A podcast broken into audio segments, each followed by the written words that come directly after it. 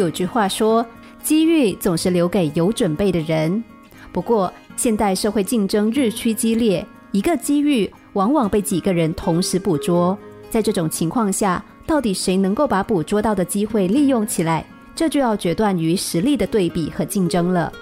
要取得随机决策的成功，机会和实力两个条件缺一不可。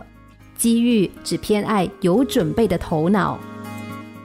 彼得和查理一起进入一家快餐店，当上了服务员。他们俩的年龄一样，也拿着同样的薪水。可是才工作没有多久，彼得就得到了老板的褒奖，很快被加薪。而查理仍然在原地踏步。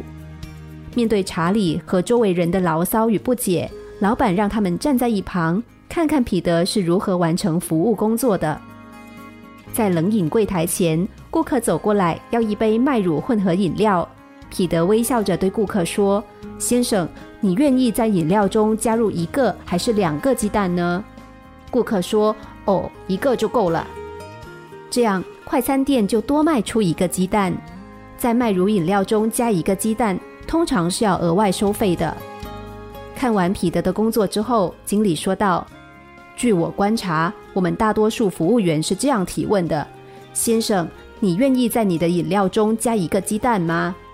而这个时候，顾客的回答通常都是：“哦，不了，谢谢。”对于一个能够在工作中主动解决问题、主动完善自身的员工，我没有理由不给他加薪。